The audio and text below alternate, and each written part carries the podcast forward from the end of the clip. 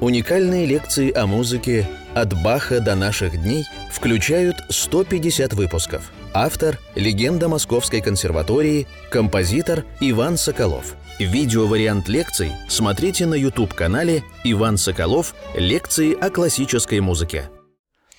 Дорогие друзья, мы начинаем 62-ю лекцию нашего цикла «Композитор Иван Соколов о музыке». В прошлой лекции мы начали разговор о вальсах Шопена. Сегодня мы сконцентрируем наш разговор на знаменитом до диез минорном вальсе. Он называется иногда седьмой вальс в такой в общей нумерации, но э, у Шопена один до диез минорный вальс. Я, э, может быть, посвящу отдельную лекцию этому вальсу. Меня вот тут спросили э, только что, как вообще сочинение классическое становится э, тем, что мы называем вот знаменитым и гениальным. Есть ли какие-то правила? Вот. Конечно, никаких, никаких правил гармонических, мелодических особенно нет. Есть правила только озарения. Озарения, гениальности – и как сочинение делается самым любимым, вот как сочинение делается первой частью лунной сонаты, как оно делается э, седьмым вальсом Шопена. Можно ли ответить вообще на этот вопрос? Конечно, нет. Конечно, нельзя. Оно делается не с помощью каких-то правил, э, какие, которые, может быть, есть вот в эстрадной музыке, но оно делается с помощью... А, оно хочет этого. И оно заявляет само свои права на это – оно оживает. Вот еще раз мы вспомним э, стихотворение Алексея Толстого «Тщетно ты мне, что художник, что творение своих ты создатель». Это сочинение э, говорит «я вот такое, я уже есть». И оно говорит «я дос... ты достоин». Оно композитору говорит «ты достоин того, чтобы ты меня сочинил», говорит Шопену седьмой вальс. И этот вальс спускается в голову Шопена, и Шопен записывает его. Вот. И этот вальс живет своей жизнью. Как говорит Сильвестров, я, говорит, не композитор, я, говорит, рыбак. Я сижу на берегу и ловлю музыку. Если произведение рыбка маленькая, я ее отпускаю. Вот. А эта рыбка, она хочет быть пойманной. И вот это называется искра Божья, это называется э, то, для чего в, в словаре нет слов. Вот. И поэтому этот седьмой вальс, опус 64, это последний опус из фортепианных произведений Шопена, который он вообще обозначил опусами. 63-й опус – это мазурки, 64-й – это три вальса, ре мажор, до диез минор и ля мажор. И 65-й опус Последнее сочинение, законченное Шопеном, это виолончельная соната. Может быть, какие-то были мелкие вещи после этого, но они не были изданы, и все, что написано позже или раньше, носит название опус пост, то есть посмертные опусы. И вот э, не случайно, что именно мазурки, о которых мы поговорим еще в следующий раз, и вальсы занимают самое вот такое последнее место. Это какой-то, какая-то душа музыки Шопена. Этот трехдольный размер. Мы знаем, что двухдольный размер – это марши.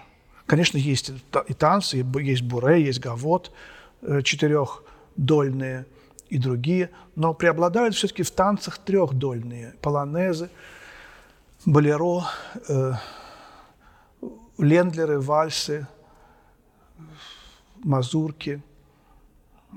И вот почему, откуда берется третья доля вообще? Почему так мало пятидольных вальсов? Вот эта вот третья доля, наверное, это выход куда-то в космос, наверх. Правая, левая, танцы, которые, так сказать, связаны с двух э, частной структурой человека, это, так сказать, вот связь с маршем. Поэтому шестая соната Скрябина, она в первой главной партии маршевая, а в побочной партии вальсовая. Потом мы поговорим, что есть и трехдольные марши. Это вообще мистическая такая область. Э, финал карнавала Шумана, трехдольный марш. И первая часть начала большой соль-мажорной сонаты Чайковского – это трехдольный марш. Но их, конечно, очень мало. Вот э, начало шестой сонаты Скрябина тоже трехдольный марш. Вот. Отсюда, наверное, любовь к вальсу, устремление в космос, любовь к вальсу, к мазурке, и особенно вот эти три последних вальса, тональность до диез минор. Опять мы вспоминаем лунную сонату. Вот. И опять э, баховская тональность, тональность уникальной до диез минорной четвертой фуги –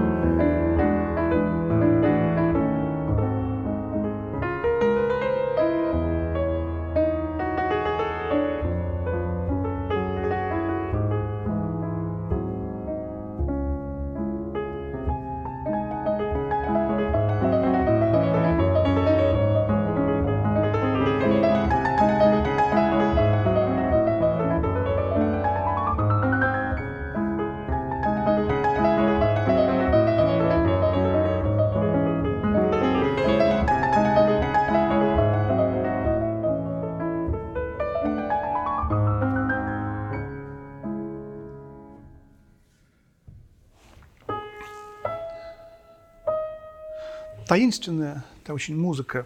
Вот первая тема, видите, интонация, она тоже э, состоит из этих вот мистических трех звуков, связанные с этими вот баховскими, баховскими мотивами. Соли Део Глория, хорал э, «Из глубины взываю к тебе», и искупление грехов. Вот до диез минорная прелюдия из второго тома.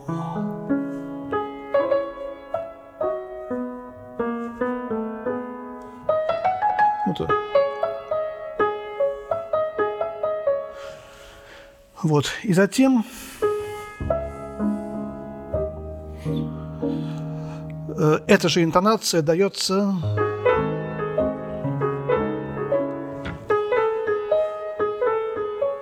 если мы вот эту типичную шопеновскую всхлипывающую, рыдающую интонацию исключим, э, как, как бы возьмем скобки, то мы получим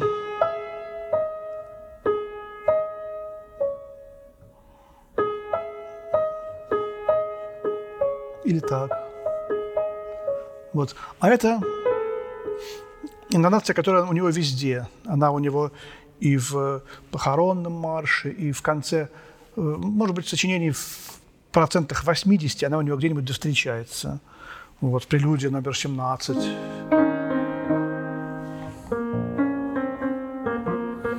Вот. Эта интонация, конечно, мы о ней говорили, по-моему, она уже и у Шуберта, и даже у Моцарта позднего встречается. Возможно, она э, из импровизации э, на кларнете каких-нибудь венгерских, э, румынских, еврейских, албанских, таких вот восточноевропейских музыкантов возникла, которые в изобилии были и в Вене, и в Польше, и везде, вот в Шуберт, Моцарт и Шопен взяли. Но у Шопена эта интонация, она стала своей. И я даже как-то вдруг подумал, а может быть, вот эта болезнь Шопена, туберкулез легких, когда кашляют, она как бы вызвала к жизни вот любовь к этой интонации, кашляющаяся, какая- какая-то всхлипывающая, задыхающаяся немножко такая трагическая интонация. Делается жалко эту музыку этого гениального композитора. Делается жалко, и, и поэтому, потому что жалко, его как-то любишь. Любовь связано с жалостью. Когда читаешь письма, когда он приезжал на занятия к ученице, э, а урок стоил столько, сколько один билет на его концерт. Он мог дать концерт для ста человек, и примерно столько же стоило дать ему 100 уроков. По, по затрату труда, конечно, и времени несопоставимые затраты. Но он приезжал, и слуга этой ученицы – поднимал его на стуле, или два слуги поднимали на стуле по лестнице наверх. Он не мог подняться по лестнице. Лифтов тогда, наверное, не было еще, или почти не было. Вот какая-то такая вот... Есть еще одна э, такая старшая сестра у начала этого вальса.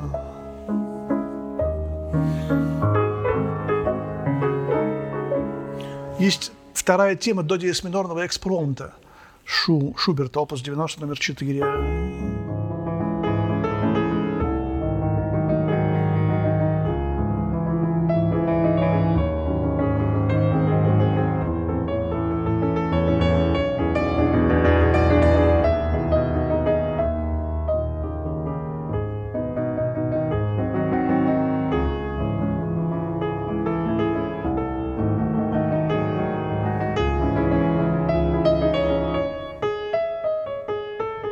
Те же интонации мы слышим, и тоже как бы вот э, эта связь с Бахом, и тоже до диез минор, и начало, напомню.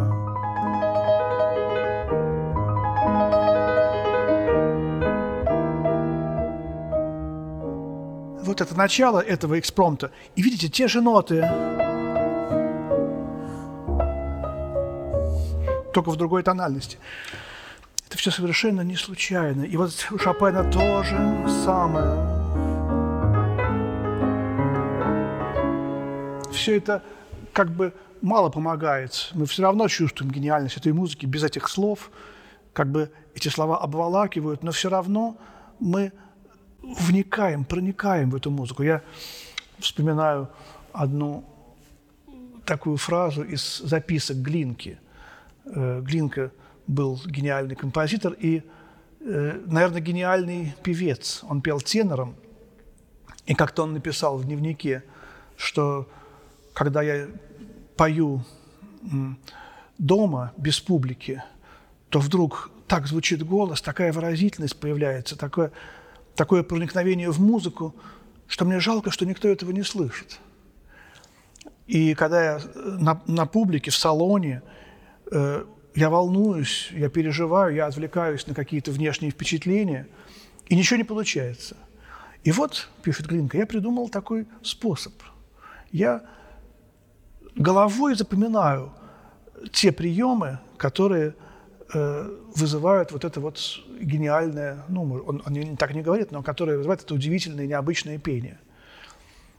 И, конечно, это совсем другое, но когда я оказываюсь в салоне, я пытаюсь сначала механически, головой э, вот эти приемы вызвать, а потом уже, если получается, за этими приемами идет уже и художественное исполнение, вот то гениальное исполнение. Вспоминается то состояние, забываю о публике. И когда я это прочел, я, я как раз был вот в том состоянии, когда вот приходишь на урок к профессору, и ничего не получается, потому что ты боишься профессора, ты скован. Кто-то кто сидит из профессоров или из студентов. Вот. И э, такой вот момент, как с этим бороться? Надо как бы все знать и все забыть одновременно. Э, вот этот момент, конечно, здесь, здесь очень важен. Мы, почему вообще мы говорим о, о, о той музыке, о которой, говори, не говори, она, этого не, она от этого не станет ни хуже, ни лучше. Вот, и какое-то возникает удивление от этого вальса. Э, то же самое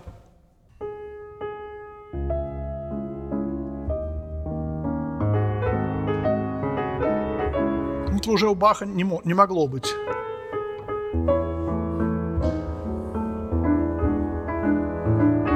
А вот баховская.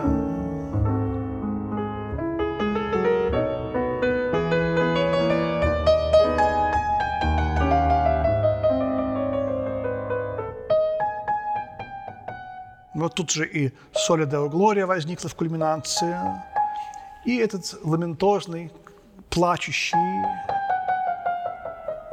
такой мотив, который в самых трагических, в самых страшных сочинениях Баха. Помните в прошлой лекции? Вот фрагмент из ми минорного вальса, который на слух совершенно не заметен, но это ведь вариация из круцификсуса.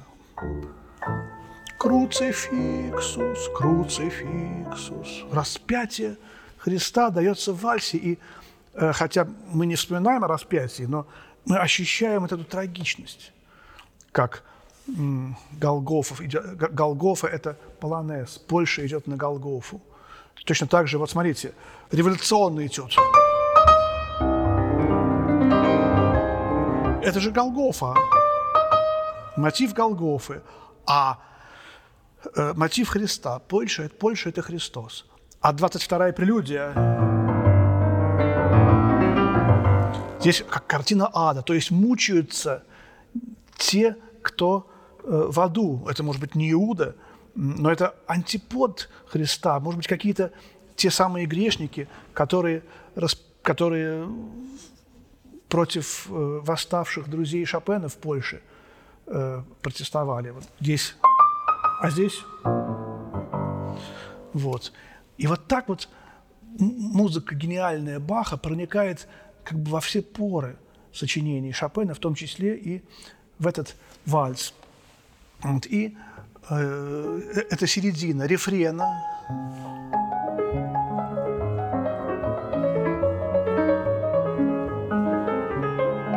Тоже, тоже этот, этот же баховский мотив, конечно же. И форма этого вальса вообще э, при своей простоте удивительная и уникальна. Это трехчастная форма АБА. Э, но после каждой э, темы, а А это знаменитая вот это вот, Б это тоже ре бемоль мажор. Вот, и после, потом повторяется А, но после каждой из них идет вот это вот рефренная. Получается А, а, а, а рефрен, Б рефрен, А рефрен. И, как ни странно, такой, такой формы почти нигде больше нет. Вот, но она удивительно гармонична здесь в этом вальсе возникает. И вот это вот как бы такая утешительная. Все прошло, ничего страшного. Это рефренность этих пассажей. Конечно, изобрел Бетховена. Что-то здесь присутствует от этих утешительных э, восьмушек. И вот эта вот мечта о несбывшемся счастье. Как это еще сказать? Я не знаю, как назвать то, то что нельзя назвать вообще. Вторая часть это. И оно вот-вот-вот здесь сейчас есть, но как только мы его пощупаем, как синяя птица, оно исчезает, ускользает. Сколько раз мы, каждый из нас, во, во сне, и в детстве, и в юности, какое-то счастье созерцал, или э, в виде прекрасной девушки, или в виде какого-нибудь вкусного пряника, сколько, что угодно, или в виде какого-то божественного пейзажа. И когда мы уже готовы были обнять эту девушку или прыгнуть в это море какое-нибудь, или укусить этот пряник, это все исчезало. Это у всех, у всех по много раз встречалось. И здесь, вот в этом гениальном сочинении Шопена, это все присутствует. Во второй части, в этой, серединке тоже до, до диез минор, ре мажор, тоже тональности лунной сонаты. И вот эта реприза, она, э, я ее играю громче, тут рецептов совершенно нет. Вот здесь и поэтому можно играть как угодно. Он писал довольно много оттенков, но сам играл совершенно по-разному, наверное, мы не знаем. И исполнения, которые, э, может быть, приближаются, это Рахманинов играет вальсы Шопена. По-моему, этот вальс он не играет, не знаю. Вот хочется еще сказать о сосед, соседе этого вальса.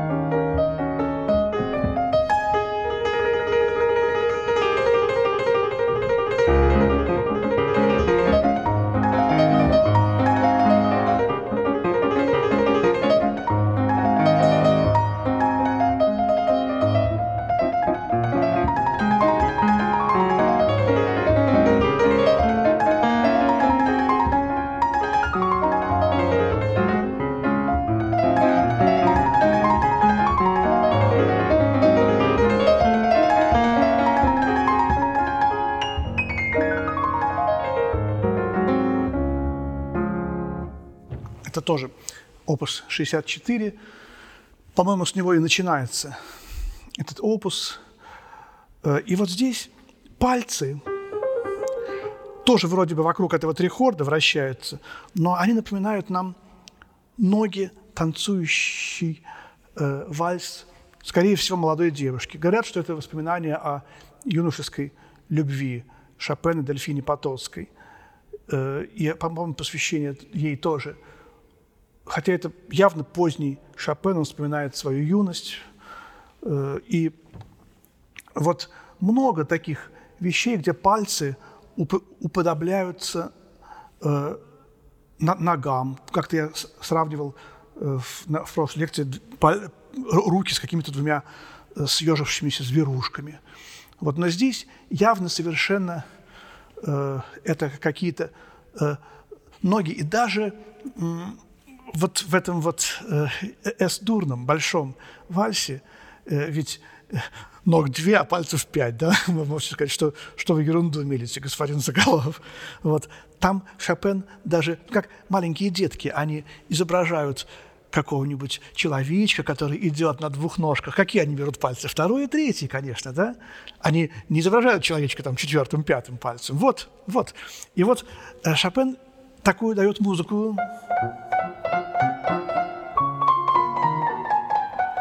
Тоже нужно играть практически вторым и третьим пальцем эту мелодию в этом вальсе. Может быть, это тоже такое, как бы намек на инструментальный театр.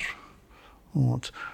Помните, я рассказывал, а может, даже не успел рассказать в лекциях о Бетховене. У него есть романс э, «Песня о блохе», где э, в тексте идет в конце слова «мы, мы блоху раздавим, раздавим», и пианист на рояле так, так, так-таки эту блоху и давит. Он должен сыграть так, такие два звука «си» и «до», а потом два звука «ми» и «фа». Но не так вторым-третьим, как я это сейчас сыграл, а Бетховен пишет аппликатуру – Сыграйте, пожалуйста, первым пальцем си и первым же пальцем до. Вот не получается. То есть вот как надо сыграть. То есть надо на рояле раздавить блоху. Пишет Бетховен не словами, а аппликатурой. Таким способом. И вот такая забавная юмористическая аппликатура почти уже как инструментальный театр. Может быть, этот театр есть и у Шопена. Все это очень скрыто. И вот в этом дездурном вальсе, посмотрите, до диез минор, ре бемоль мажор. Опять та же самая двойка этих тональностей из лунной сонаты, из двух ноктюрнов, опус 27 и эти два вальса. Он возвращается к этой очень важной, так сказать, вот двойке тональностей. Мазурка опус 63,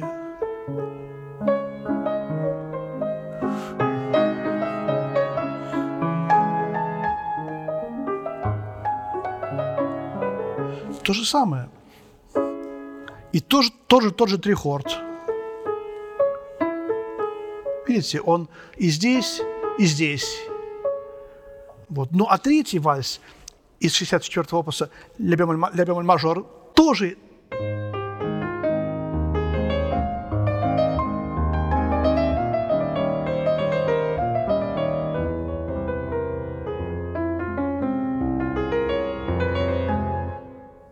тоже все построено на этом трихорде. Удивительный композитор Шопен. И почти все у него об одном и том же. Я вот э, несколько лекций назад э, рассказывал про фугу Шопена.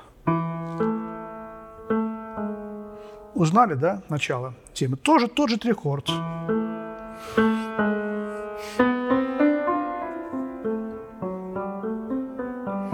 И вдруг буквально вчера, перед сном, я вдруг понял, что эта тема, это этюд. Это этюд ля минорный, малый ля минорный этюд из 25-го опуса. И та же, конечно, она не узнается совершенно, но ноты, первые четыре ноты, те же самые.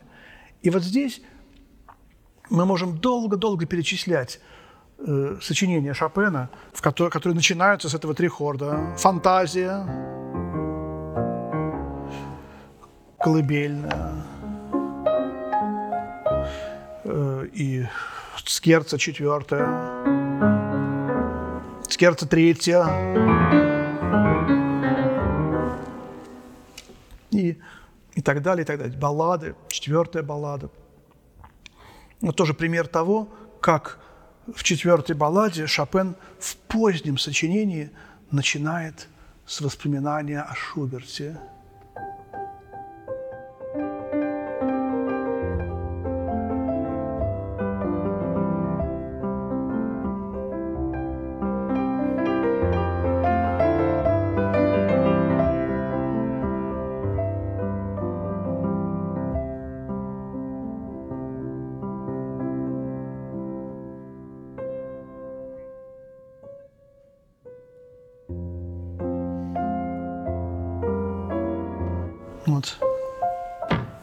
тоже этот же мотив.